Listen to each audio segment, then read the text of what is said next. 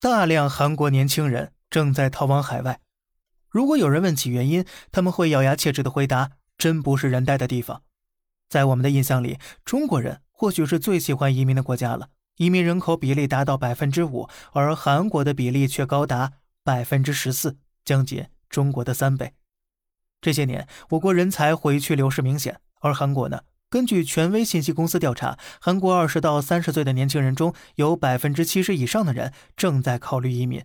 一个人均 GDP 比葡萄牙、西班牙都要高的一流发达国家，一个自杀率稳居亚洲第一、被年轻人称为“地狱高丽”的国度。先说个触目惊心的事实：二零二零年，三星员工总人数十一万，而韩国总人口超过五千万人，也就是说，三星只解决了韩国百分之零点二的就业。而它的营业额却占到韩国 GDP 的百分之十五到百分之二十，不止三星。二零二零年，韩国前十的财阀营业额占到韩国 GDP 的百分之八十二，钱都被他们赚走了，可他们只为韩国提供了百分之五的就业岗位，剩下的中小企业只能喝汤，根本无法提供足够高的薪酬。根据韩国国家统计局数据，同样的岗位。大企业与中小企业之间的工资差距高达二点七倍。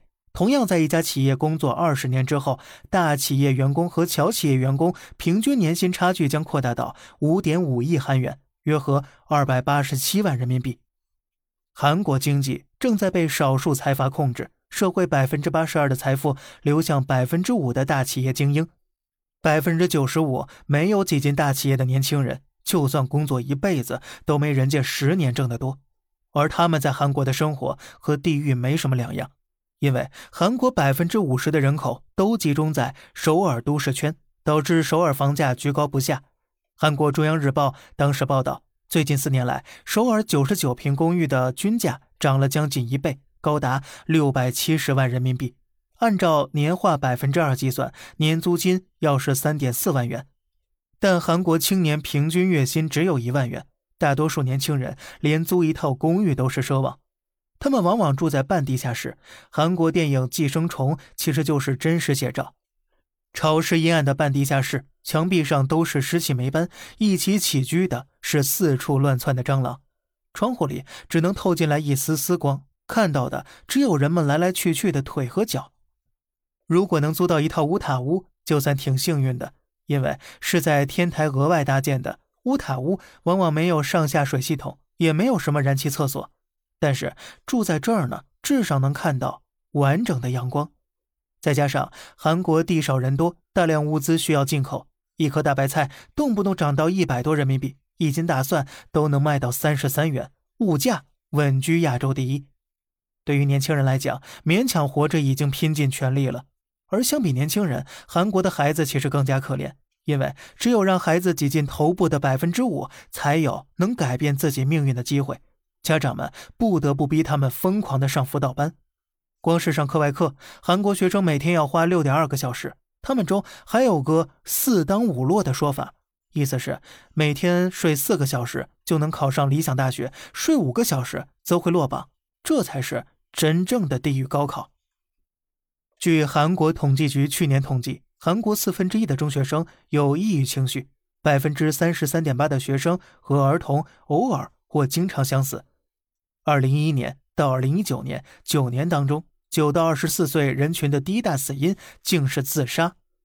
一方面，孩子的军备竞赛会是一笔庞大支出，勉强活着的年轻人根本负担不起，即便扛起重担，折磨自己也折磨孩子，拼的却是那百分之五的可怜几率。试问，年轻人怎敢结婚生子呢？又如何敢对生活抱有什么憧憬？结果，老年人也因此被带进坑里。年轻人不敢生孩子，导致韩国年轻劳动力不足，很多老年人领不到足够养老金，不得不重新回到岗位上。在韩国，有四百二十万六十岁以上的老年人在工作着，比二十到二十九岁年轻人数量还要多得多。六十五岁以上老人中，贫困率高达百分之四十九点六，发达国家中比例最高。独居老人中啊，更有百分之七十六在贫困线以下挣扎，拾荒成了主要生存方式。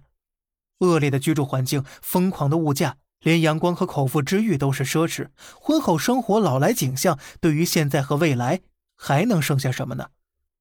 当我们在犹豫是选择努力还是躺平时，可曾想过，原来可以选择努力，都已经弥足珍贵了。好了，这里是小胖侃大山，每天早上七点与你分享一些这世上发生的事儿，观点来自网络，咱们下期再见，拜拜。